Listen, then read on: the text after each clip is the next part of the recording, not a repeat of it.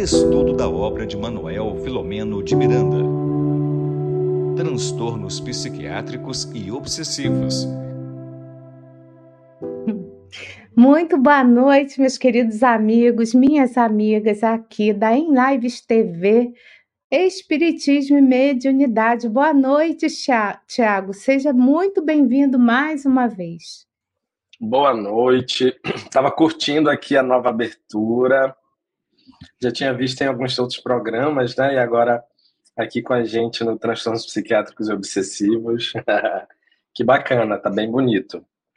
Então, boa noite a Dirana, que já está aqui, né? Ela está sempre conosco, né? De Tupéva, São Paulo. Vamos ver quem já chegou. Então, boa noite, Olha, pessoal legal. da TVC Cal, que está mandando recadinho, né? Que eles são nossos retransmissores. A Fátima Santos, de Fora, Minas Gerais. A Cláudia Girardi. Boa noite, Cláudia. E todos aqueles que ainda não se manifestaram, né? Então, muito, foi, é muito bom a gente estar estudando a obra de Filomeno de Miranda, no qual o nosso querido amigo Tiago Aguiar, que é médico psiquiatra, tarefeiro lá da FEA, né, da, da Federativa Espírita Amazonense, lá, lá no norte do nosso país, vem estar tá dando aqui um banho de ensinamentos né, é, é, nessa área que somos tão, tão necessitados de entendimento. Então, só ele mesmo para poder explicar esse livro. Aqui, ó, transtornos é, psiquiátricos e obsessivos. E a gente quer também, antes de mais nada, eu sempre gosto de agradecer a Deus, acima de todas as coisas, né? Jesus, nosso mestre e amigo, os nossos mentores, né? Então que possa, que o Tiago possa ser envolvido, né? Em eflúvios de muita luz para que o estudo da noite possa acontecer da melhor maneira possível e que a gente possa nesse nesse momento aí de, de, de louvor, digamos assim, pedir também pelo nosso planeta, né? Por todos nós.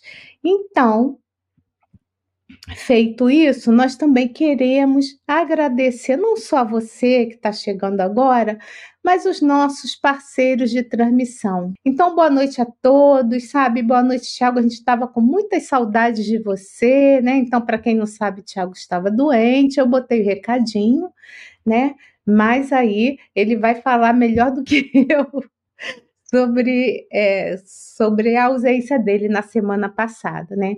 Então, com você, Sim. meu amigo, palavra toda sua. Obrigado.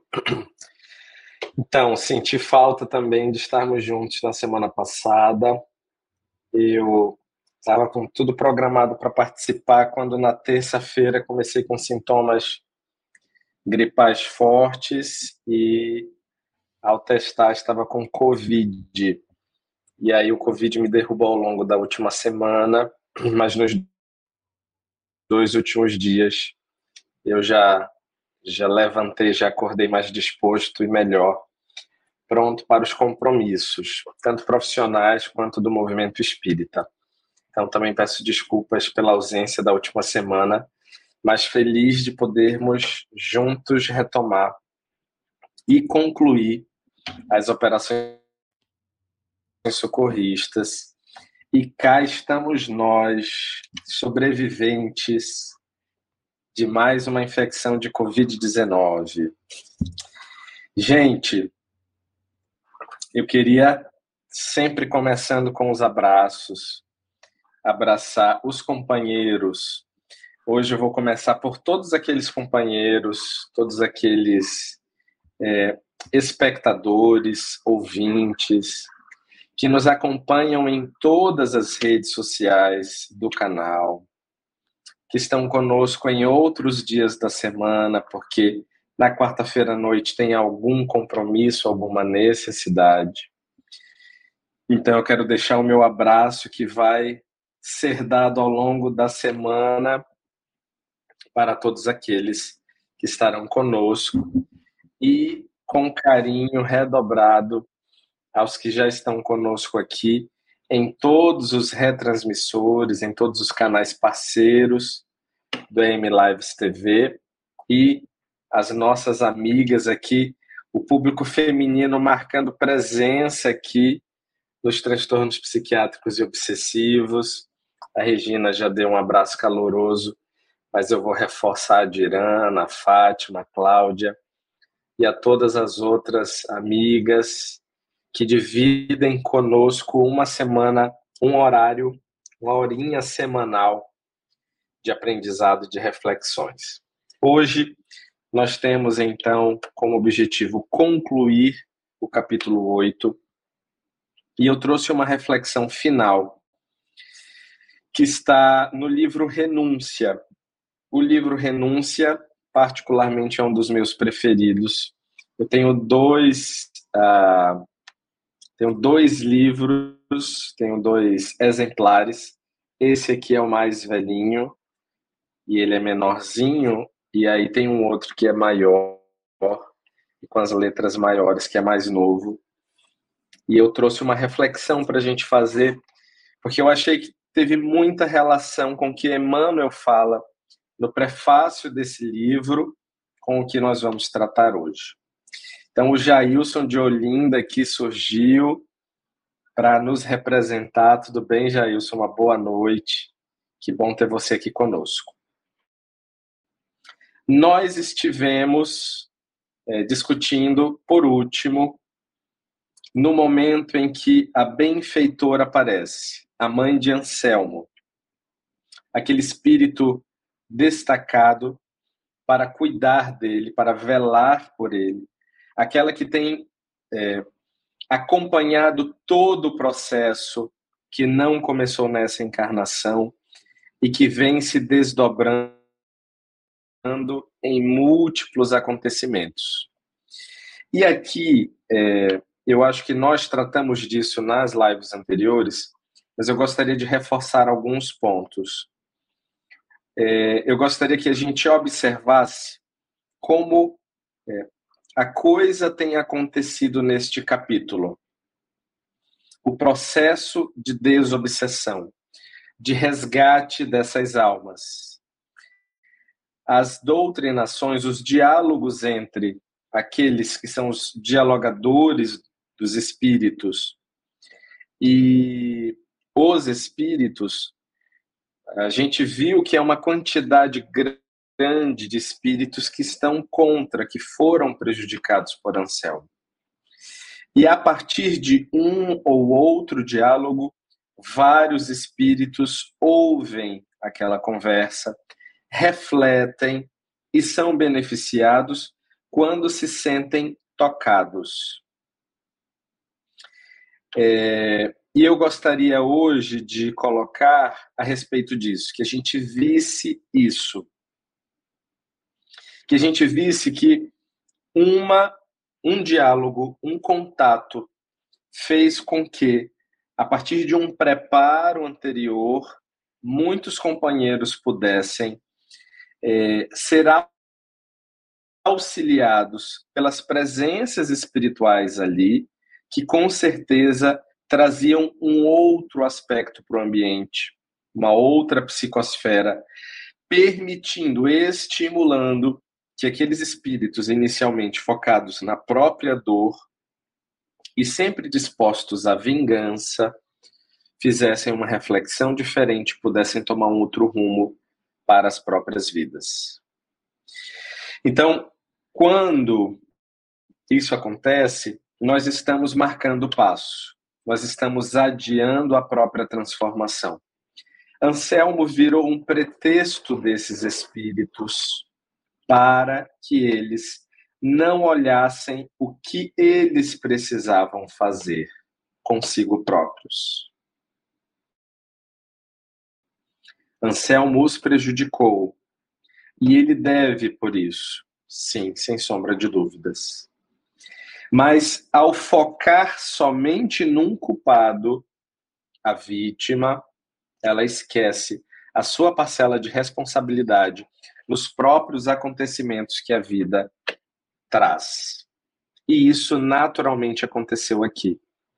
São dezenas de espíritos que estão voltados para a prática do mal e para perturbar o seu algoz, esquecendo-se de como as leis funcionam na verdade.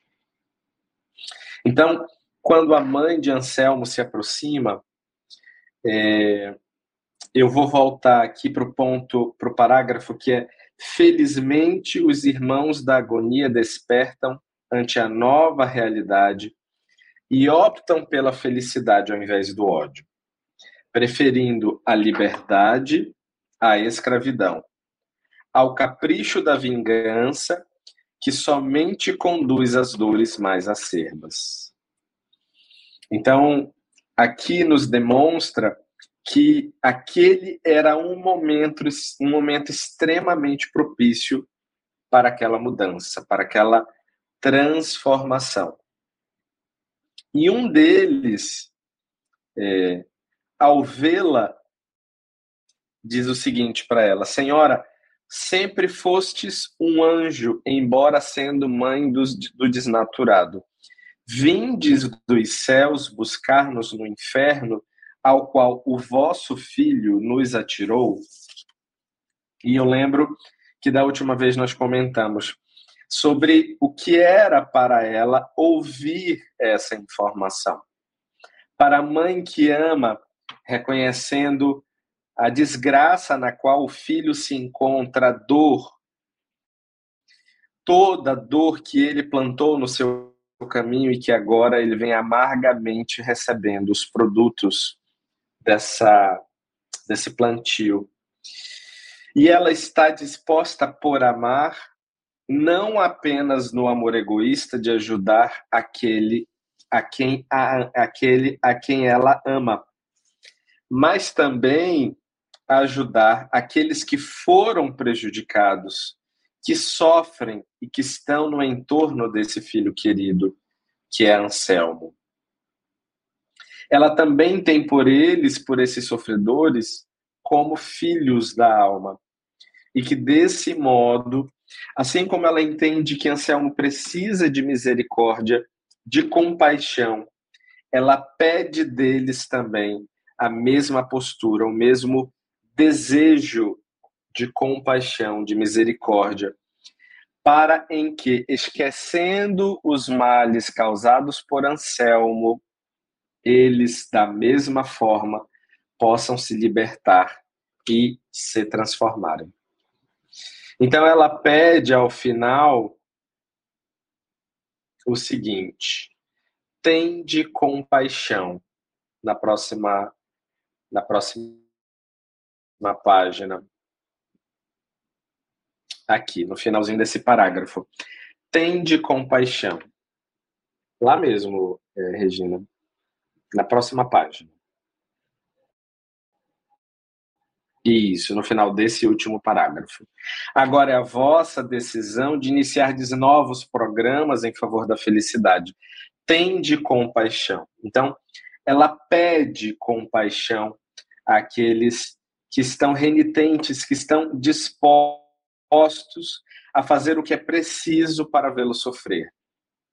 E como a gente também já discutiu anteriormente, é da lei que algoz e vítima estejam juntos para que superem essas diferenças e cheguem ao denominador comum, que é o amor. É, a, a, o objetivo final né, da nossa existência e tudo mais que está ao nosso redor são meios pedagógicos da gente atingir esse amor fraternal, esse amor que supera, que é paciente, que aguarda, que trabalha e que ama, definitivamente. Então, esse espírito, ele se dá conta do quão benéfica ela foi, do quão boa essa mãe de Anselmo foi e ele diz que, aí, sempre fostes justa, em homenagem ao vosso amor, como retribuição mínima a tudo quanto nos ofertastes, mudaremos de conduta em relação ao sicário de nossas vidas. Percebam é, que essa mudança ela não se dá pelo consentimento, pelo entendimento ela se dá a partir de uma constatação de que ele precisava ser grato. Foi o amor que ela sentia, foi a forma como ela se colocou, foi a intercessão dessa mãe que fez com que este espírito desse conta de que ele deveria parar. Também por cansaço, também por todos esses é, esses detalhes que a gente vem discutindo ao longo deste capítulo. E aí eu queria dizer isso assim, a necessidade legítima nem sempre terá chegado aos nossos corações. Muitas vezes nós mudaremos, nós cederemos um passo porque é alguém que nos pede, porque é uma mãe que nos pede, porque é um coração amoroso que chega até nós sedenta. E aí nós cedemos por ver este amor em ação. O amor tem essa condição de nos vencer, não de se impor, não de humilhar, mas de vencer pelo sentimento, de alcançar o coração numa linguagem que quem cede entende. Então, ao ceder, eu capto a expressão de amor que existe naquele instante e eu então aguardo. Eu então tomo outro rumo. Eu então compreendo. E foi isso que aconteceu ali. E ao acontecer entre eles dois, Novos caminhos se abrem, então, de soluções, de cuidado, de, de novas perspectivas para aqueles que largam Anselmo de lado e passam a viver as próprias vidas. Nós vamos agora cuidar das nossas próprias vidas quando a gente entende que Anselmo foi alguém que prejudicou, mas não, não posso paralisar a minha existência por conta dessa dor. E isso é a vida como ela é. Quantos de nós aqui, por exemplo, temos dificuldade de deixar que a dificuldade passe? Quantos de nós temos é, uma resistência, um apego às nossas dores, sejam elas quais forem? O Evangelho nos ensina que as dores mais difíceis de serem superadas são aquelas que afetam especialmente o nosso coração, o nosso afeto. E isso, sem sombra de dúvidas. Quando fere o nosso corpo, dói menos do que quando fere a nossa alma, do que quando, quando atinge o nosso sentimento. Mas é preciso que a dor nos ensine a sofrer. É preciso que essa dor, então, ela cumpra o seu papel e passe. Porque eu também paro por conta dela e deixo de aprender o que ela veio me trazer. Com certeza, através de Anselmo, dores foram infligidas nos corações de todos esses espíritos. E eles seguem se alimentando do ódio e da vontade de se vingar. Isso não é compreender o porquê que essa dor esteve presente nas nossas vidas. Então, a dor dói, mas é preciso coragem para abrir mão para que ela saia das nossas vidas. Para que ela cumpra o seu papel de professora e muitas vezes aparentemente devastando o que nós não queríamos que fosse tocado. E é aí que eu chamo a atenção para o amor de Deus, que sempre está conosco, atento, observador.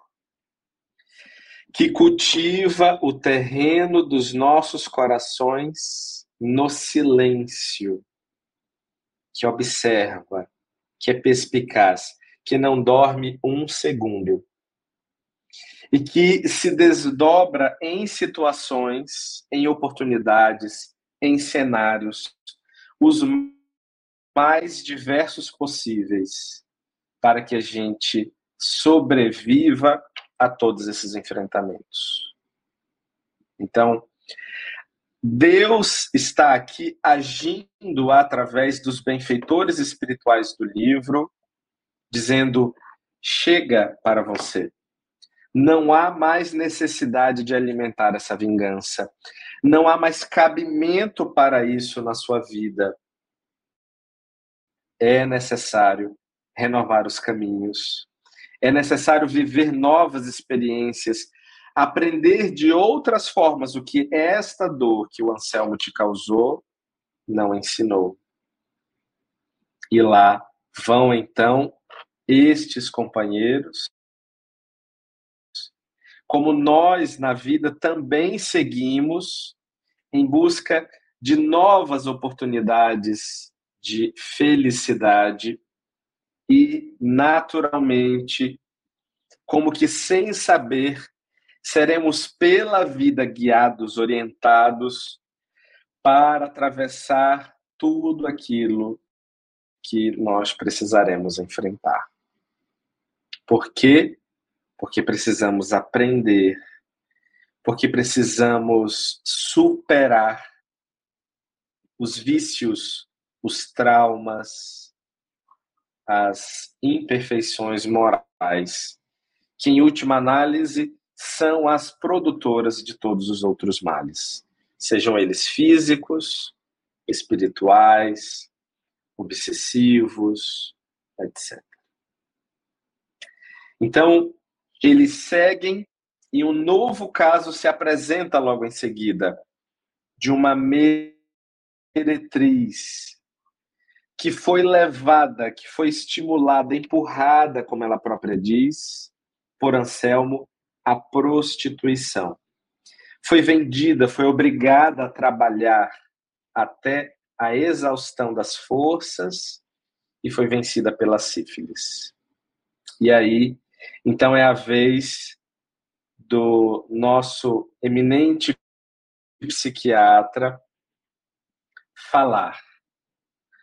Antes, a mãe de Anselmo havia intermediado naquele diálogo a condução daqueles espíritos. E agora, Inácio Ferreira parece se envolver com recursos regenera regeneradores para então cuidar desta jovem.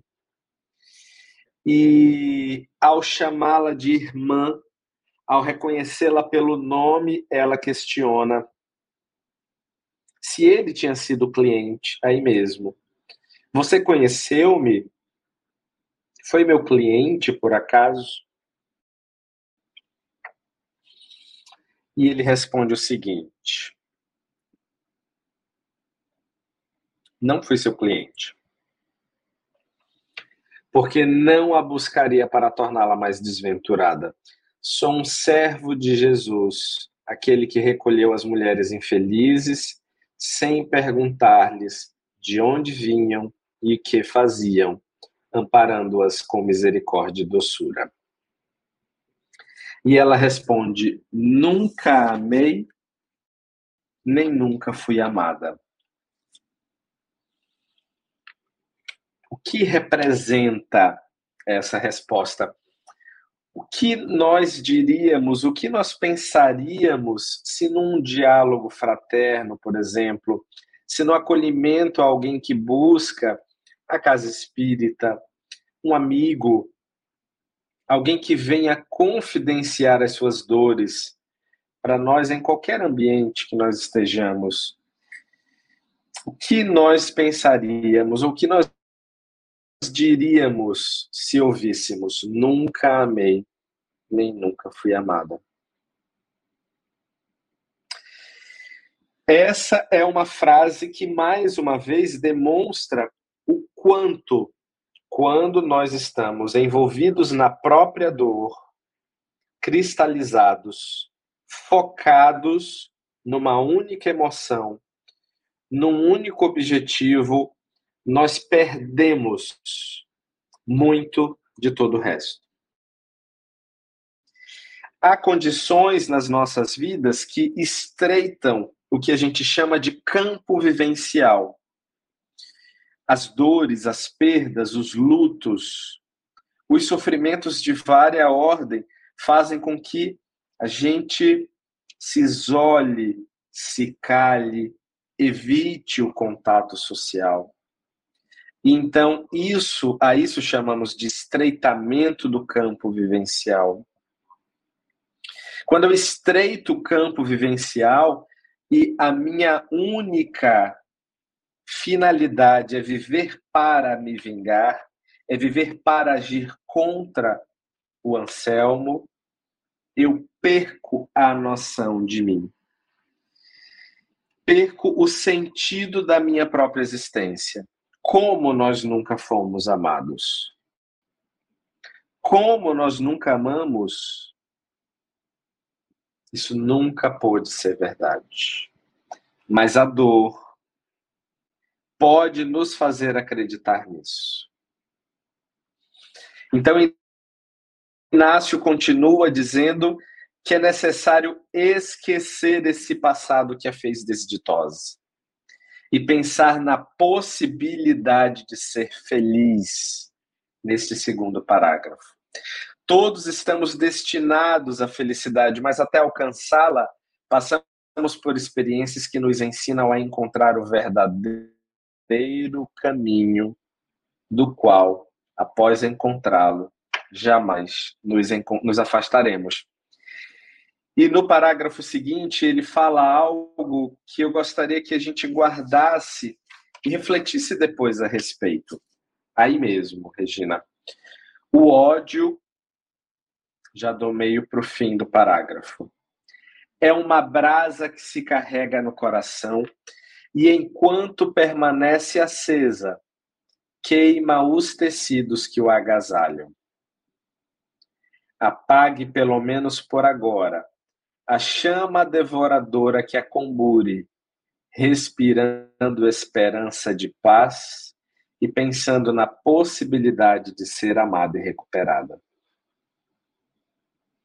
O ódio é uma brasa que se carrega no coração e, enquanto permanece acesa, queima os tecidos que o agasalham.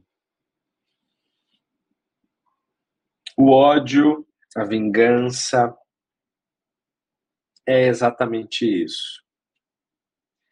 É a dor, mas também é sombra.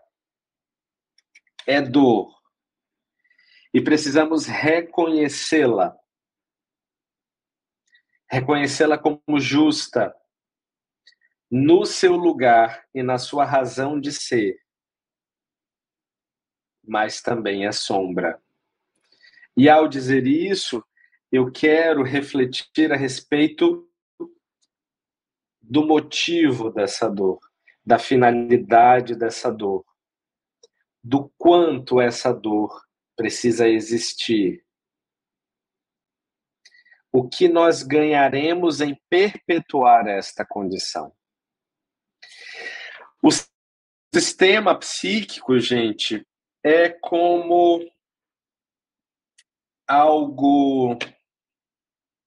Sabe uma garrafa térmica? O calor que está ali, ele não sai. Há um sistema de vedação e de tal forma ele mantém aquilo ali dentro. A nossa psique é assim. A partir do momento em que eu te firo, em que você vive uma experiência, aquilo adentra você e não sai mais.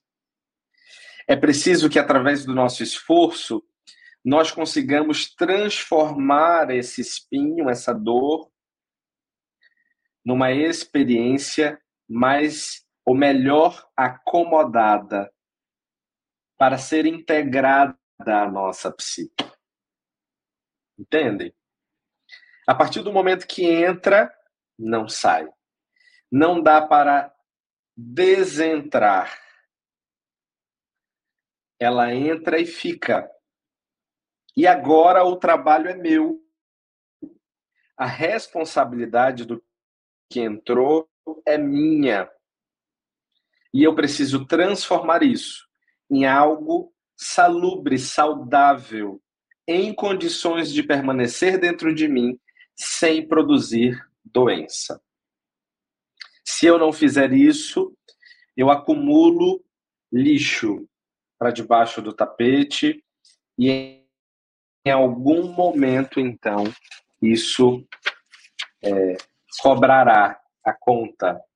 Isso vai chegar de alguma forma e de uma forma dolorosa, nos chamando a atenção para um autocuidado mais refinado, melhor observado que nós precisamos ter e que ainda nós não tivemos. Essa, de uma forma geral, é a síntese das doenças mentais.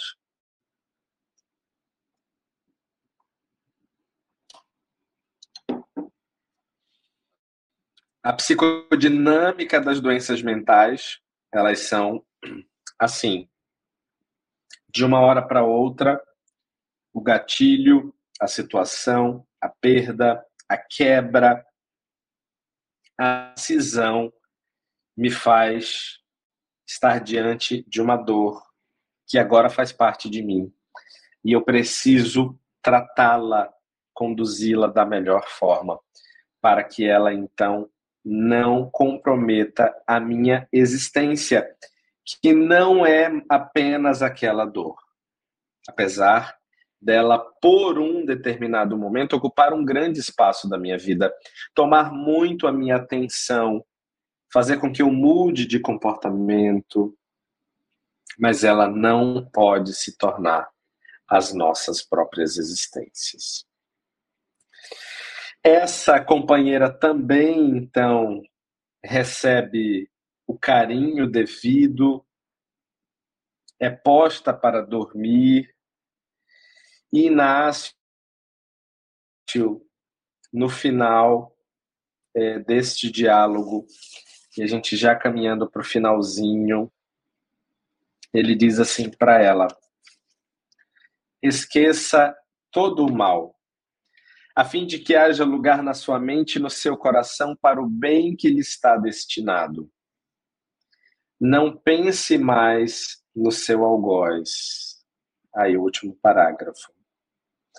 Que também se encontra em carência de amor.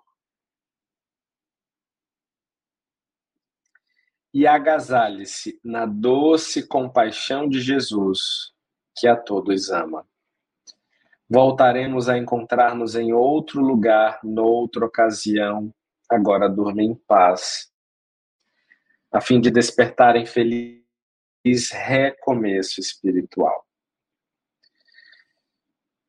E esse é um momento também que a gente reflete que as próprias pessoas ou acontecimentos que nos fazem sofrer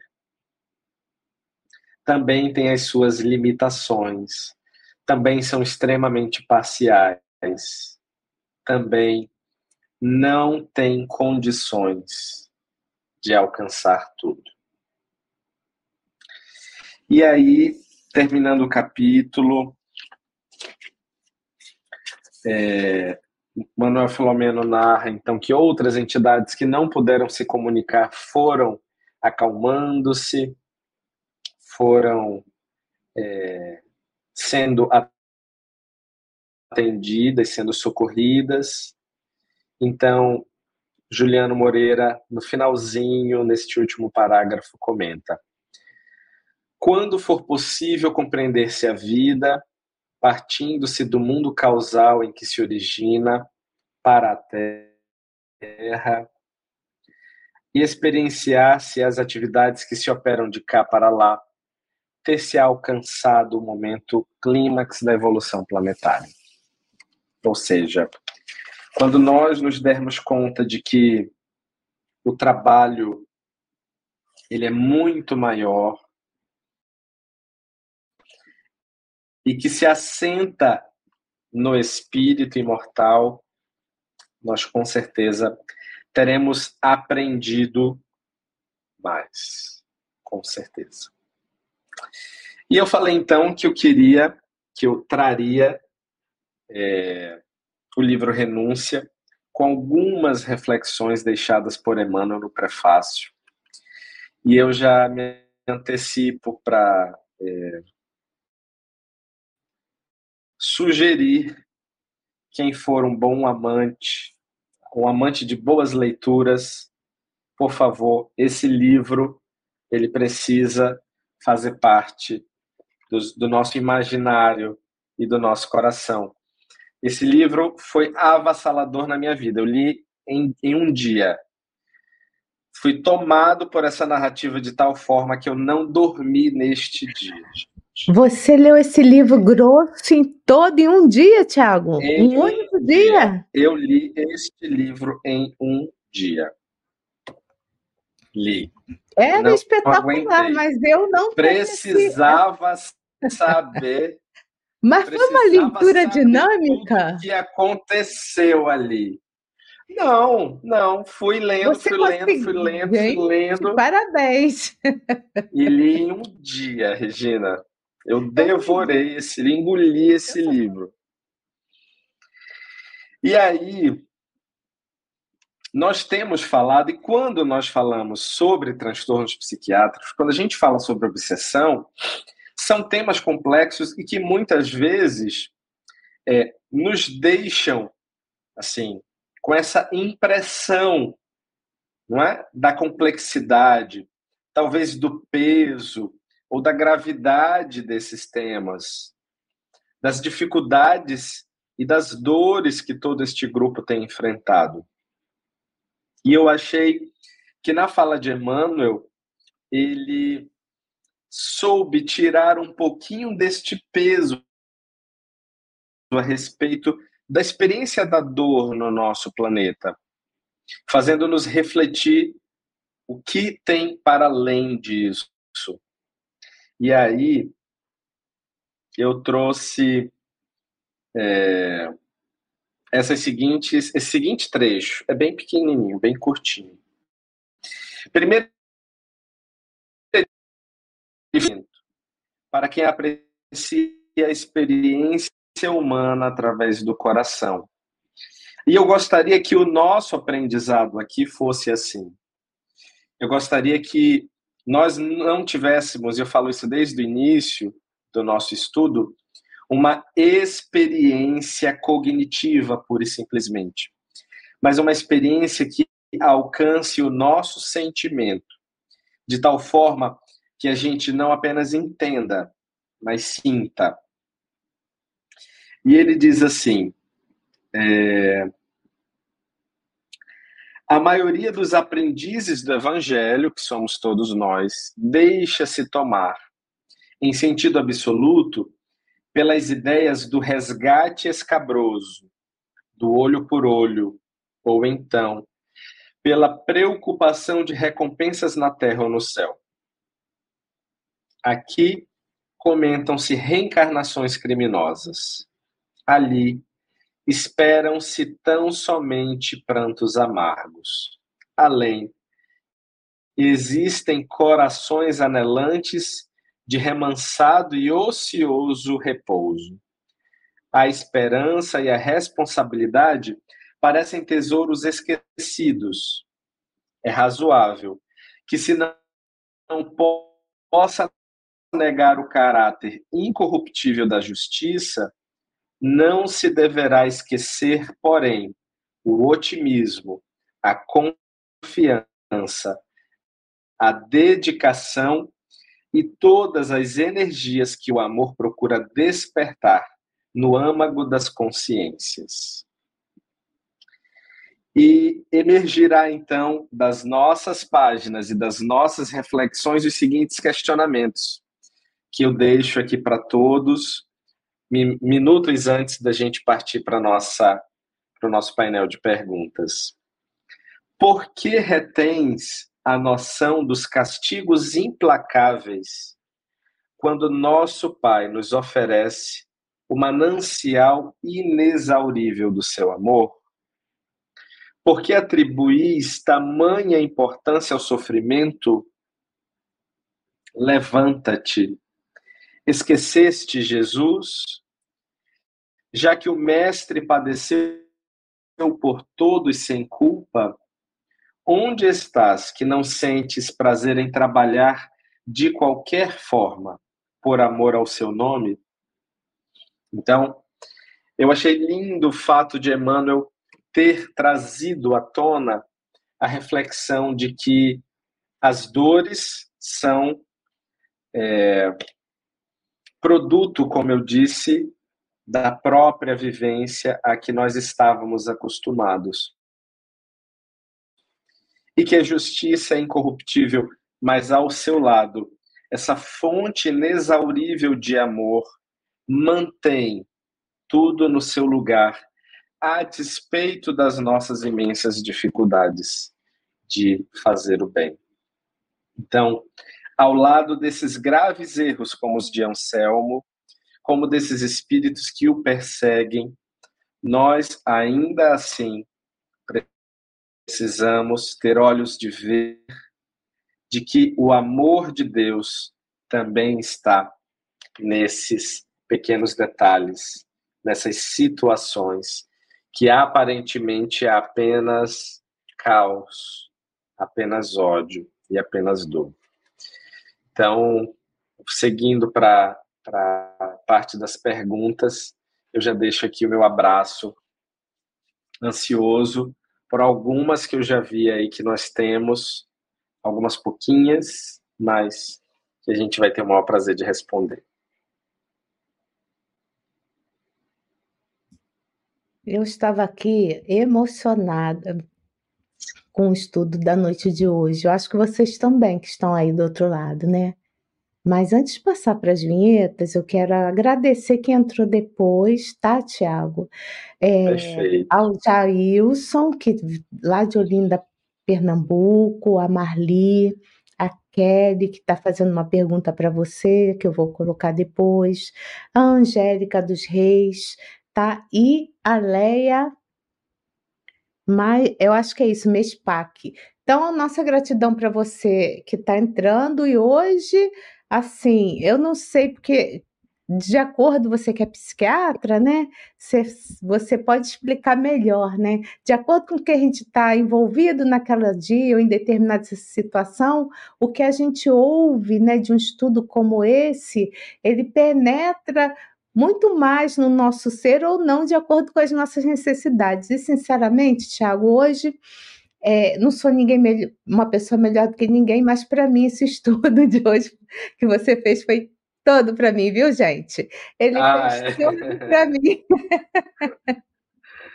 mas vamos tá lá agora para as nossas, para a vinhetinha, né, das nossas perguntas e respostas. Momento de interação. Perguntas e respostas. Como você disse que tinha mais de uma pergunta, eu entendi que você vai responder essa que foge um pouco do tema de hoje, mas eu entendi Sim. que você vai responder a Kelly, né? Então ela Sim. dá o boa noite e ela fala o seguinte: gostaria que falasse de autismo à luz do espiritismo e sobre a fibromialgia. Certo. É, Regina, ainda sobre aquilo que você falou, eu lembrei que tem um amigo meu que sempre me relembra que o primeiro que escuta o que eu falo sou eu, né? Então, mais que você, eu preciso dessas palavras também. Eu preciso é, dessas lições trazidas pelo Evangelho que também representam aquilo que nós comentamos, que Emmanuel coloca, o amor de Deus. É, eu levei um tempo, na verdade, para entender isso. E eu já vi o próprio Divaldo falando uma vez a respeito, achei bonito, assim, bonitinho, ele colocando. E eu lembro que antes a gente vive vários processos, várias, etapas numa mesma vida. E eu lembro que eu agradecia pelas coisas boas. E aí eu passei a me questionar por que, que eu não também agradecia pelas coisas ruins. Comecei a pensar sobre isso. E depois passei a agradecer também pelas coisas ruins.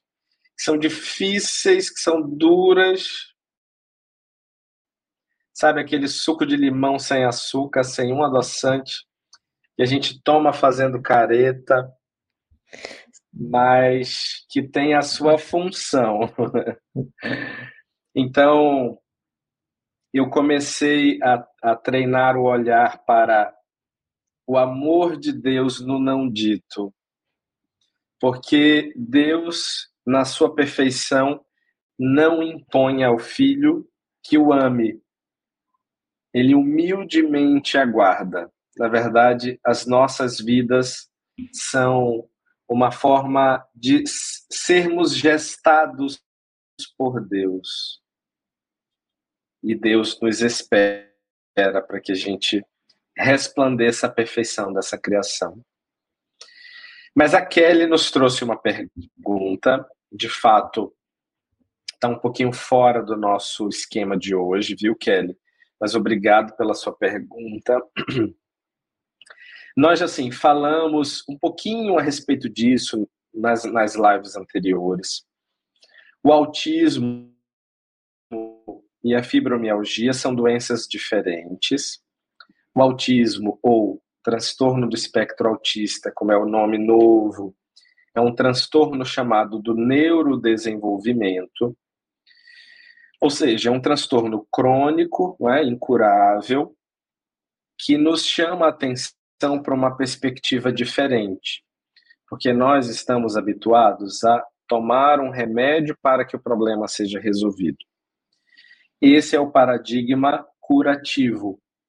E os transtornos do neurodesenvolvimento, como as doenças mentais de uma forma geral, nos exigem um paradigma diferente, que é o paradigma do desenvolvimento. Então, olhando o autismo como uma limitação, eu preciso me desenvolver e superá-la. E, em última análise, todos nós temos limitações e dificuldades que precisam ser superadas da mesma forma. Naturalmente que o autismo, sem querer ser simplista na colocação, traz um mundo novo de limitações a serem vencidas, mas a reflexão a, a lógica passa por aí.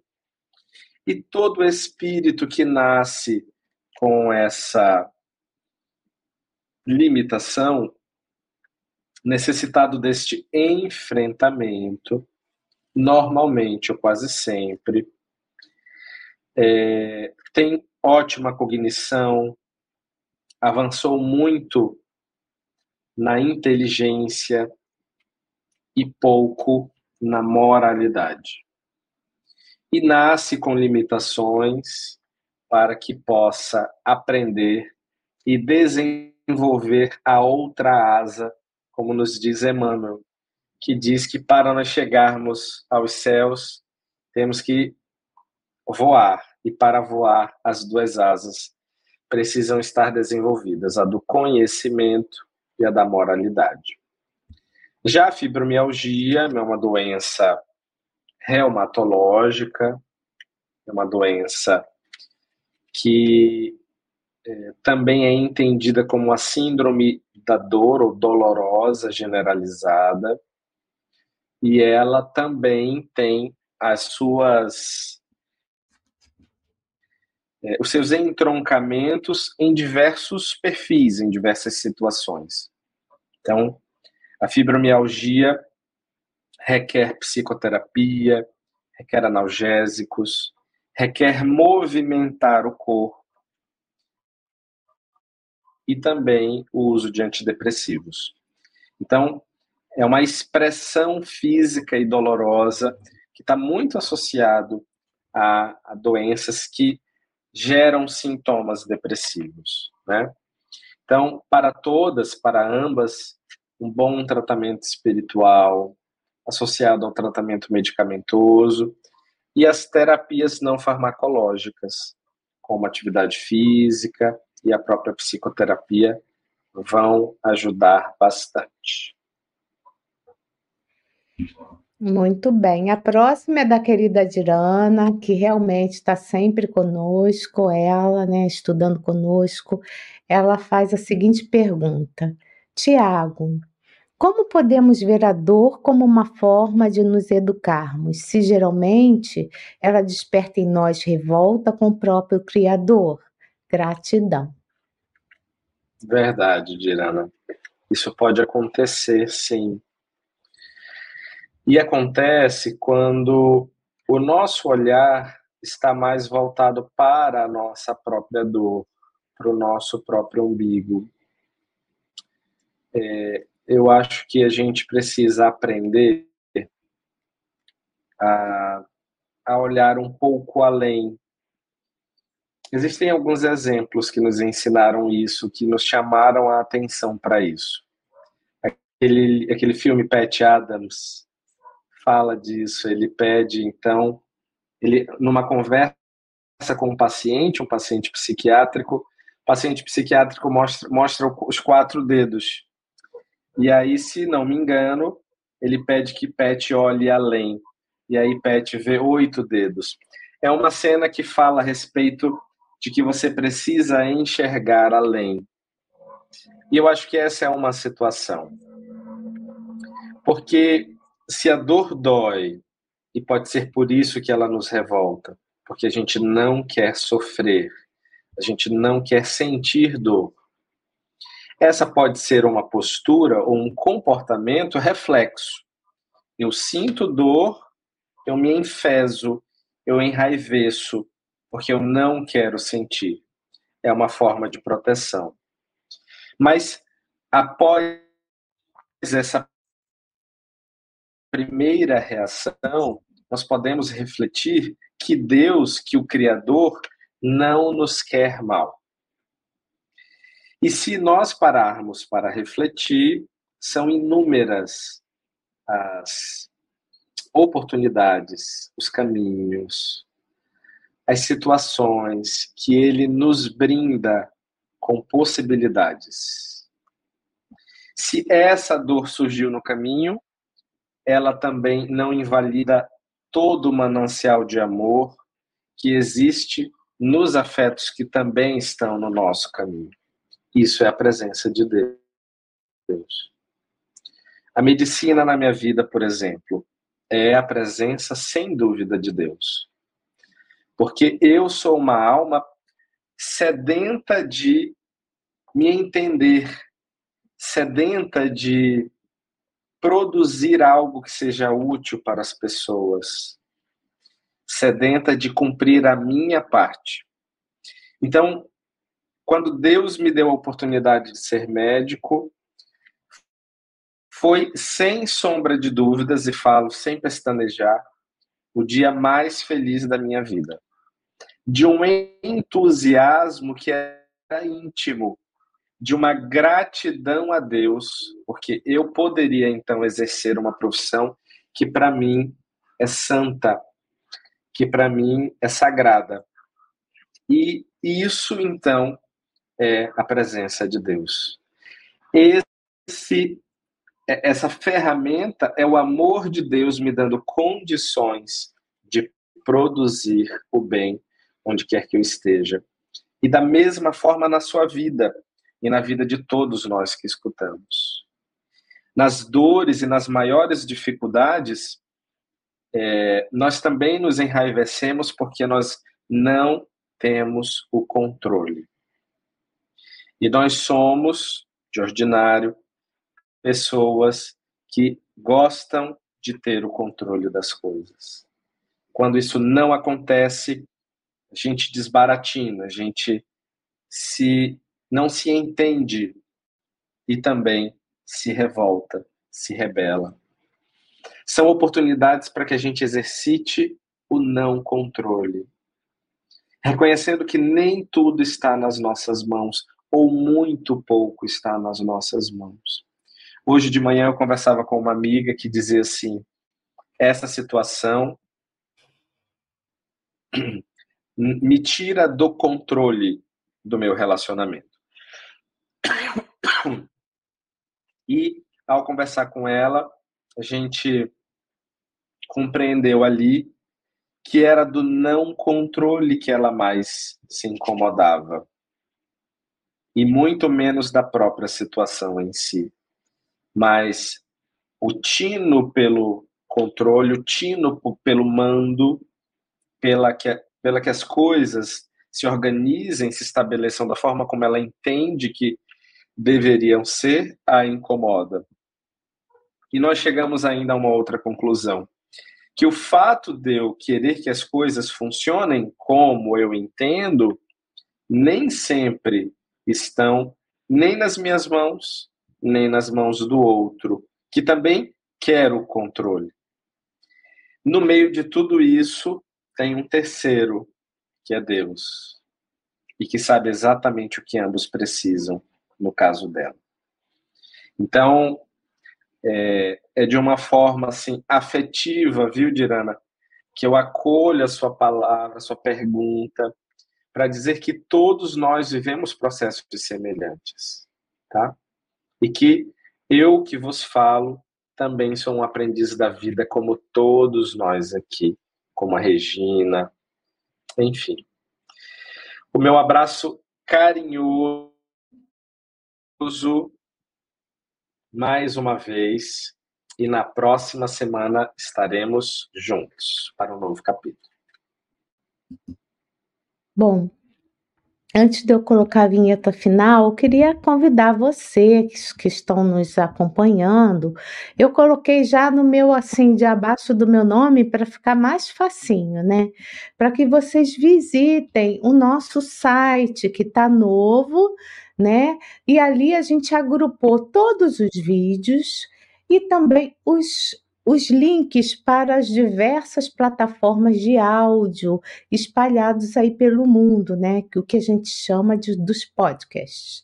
Então, esse, esse estudo, essa série que a gente acabou de, de, de ouvir o Tiago, né, que ele está à frente dessa série Transtornos Psiquiátricos e Obsessivos, vocês vão poder encontrá-la também em áudio nas diversas plataformas, né? Então, um exemplo, porque são muitas, vou citar as mais conhecidas. Então, vocês vão encontrar esse estudo no Spotify, no Deezer, no Apple Music, no, no, no Google Podcast, é, enfim, são muitas. Eu botei, eu acho que na no site é, eu coloquei, eu acho que mais seis, que eu achei que já estava bom, mas tem muitos outros, né? Então a gente vai ver também plataformas que o pessoal mais da região da Europa ouve, outras que mais na América ouvem também. No YouTube Music, o YouTube Music também, eu vou dizer assim, uma expressão popular está bombando, então a gente também está tendo muitos acessos por lá. Então o estudo não está só em vídeo, né? Então a gente está espalhando esse material para que mais pessoas possam ter acesso a esse estudo e que nos faz tão bem e que nos elucida tanto, né? Então, a nossa gratidão, primeiramente, a Deus, ao nosso querido Manuel Filomeno de Miranda, né, que é o repórter no Além que trouxe esse material maravilhoso, ao Divaldo Franco, que psicografou esse livro, ao Tiago Aguiar, que está estudando esse livro, elucidando várias questões no qual ele desconhecemos dessa área da psicografia, da, da psiquiatria e também da área espírita. Então, nossa gratidão a você, viu, Tiago? Eu, assim, fico pensando, eu não posso mais largar esse meu amigo, deixa... eu, eu, eu espero que ele continue estudando outros livros aqui no canal, sabe? Muito bom. Gratidão a Maria das Graças que entrou agora, né? Obrigado. Então, acessem aí a nossa TV em lives.tv, que vocês vão ver tudo ali reunido, e que nós possamos nos reunir de novo na próxima semana às 19h30. Lembrando que na sexta-feira, também às 19h30, a gente tem o estudo dos momentos com Filomeno de Miranda. E para você que está aguardando né, o planejamento dos, dos gênios das trevas, que está num capítulo de Trilhas da Libertação, é nesse episódio dessa semana que a gente vai mostrar como foi feito o planejamento. Então, um beijo grande, um beijo grande a todos vocês, sabe, que têm nos dado tanto apoio. Um beijo grande ao Tiago. Não sei se ele vai querer fazer algumas considerações finais, mas eu estou me despedindo aqui de vocês e que possamos nos ver todos juntos na próxima semana, tá? É com você, Tiago. Meu abraço carinhoso. Já tudo já foi dito. Eu estou sentindo que a Regina já está com outro projeto na cabeça com essa despedida. Isso Mas é realmente um prazer estar aqui. É de fato um momento e foi uma descoberta, assim. É, um, é com grande prazer, com muita gratidão no coração que eu estou aqui todas as quartas com todos nós juntos. Meu abraço mais uma vez e até a próxima semana. Estude conosco. Faça parte da família Espiritismo e Mediunidade. Em Lives TV.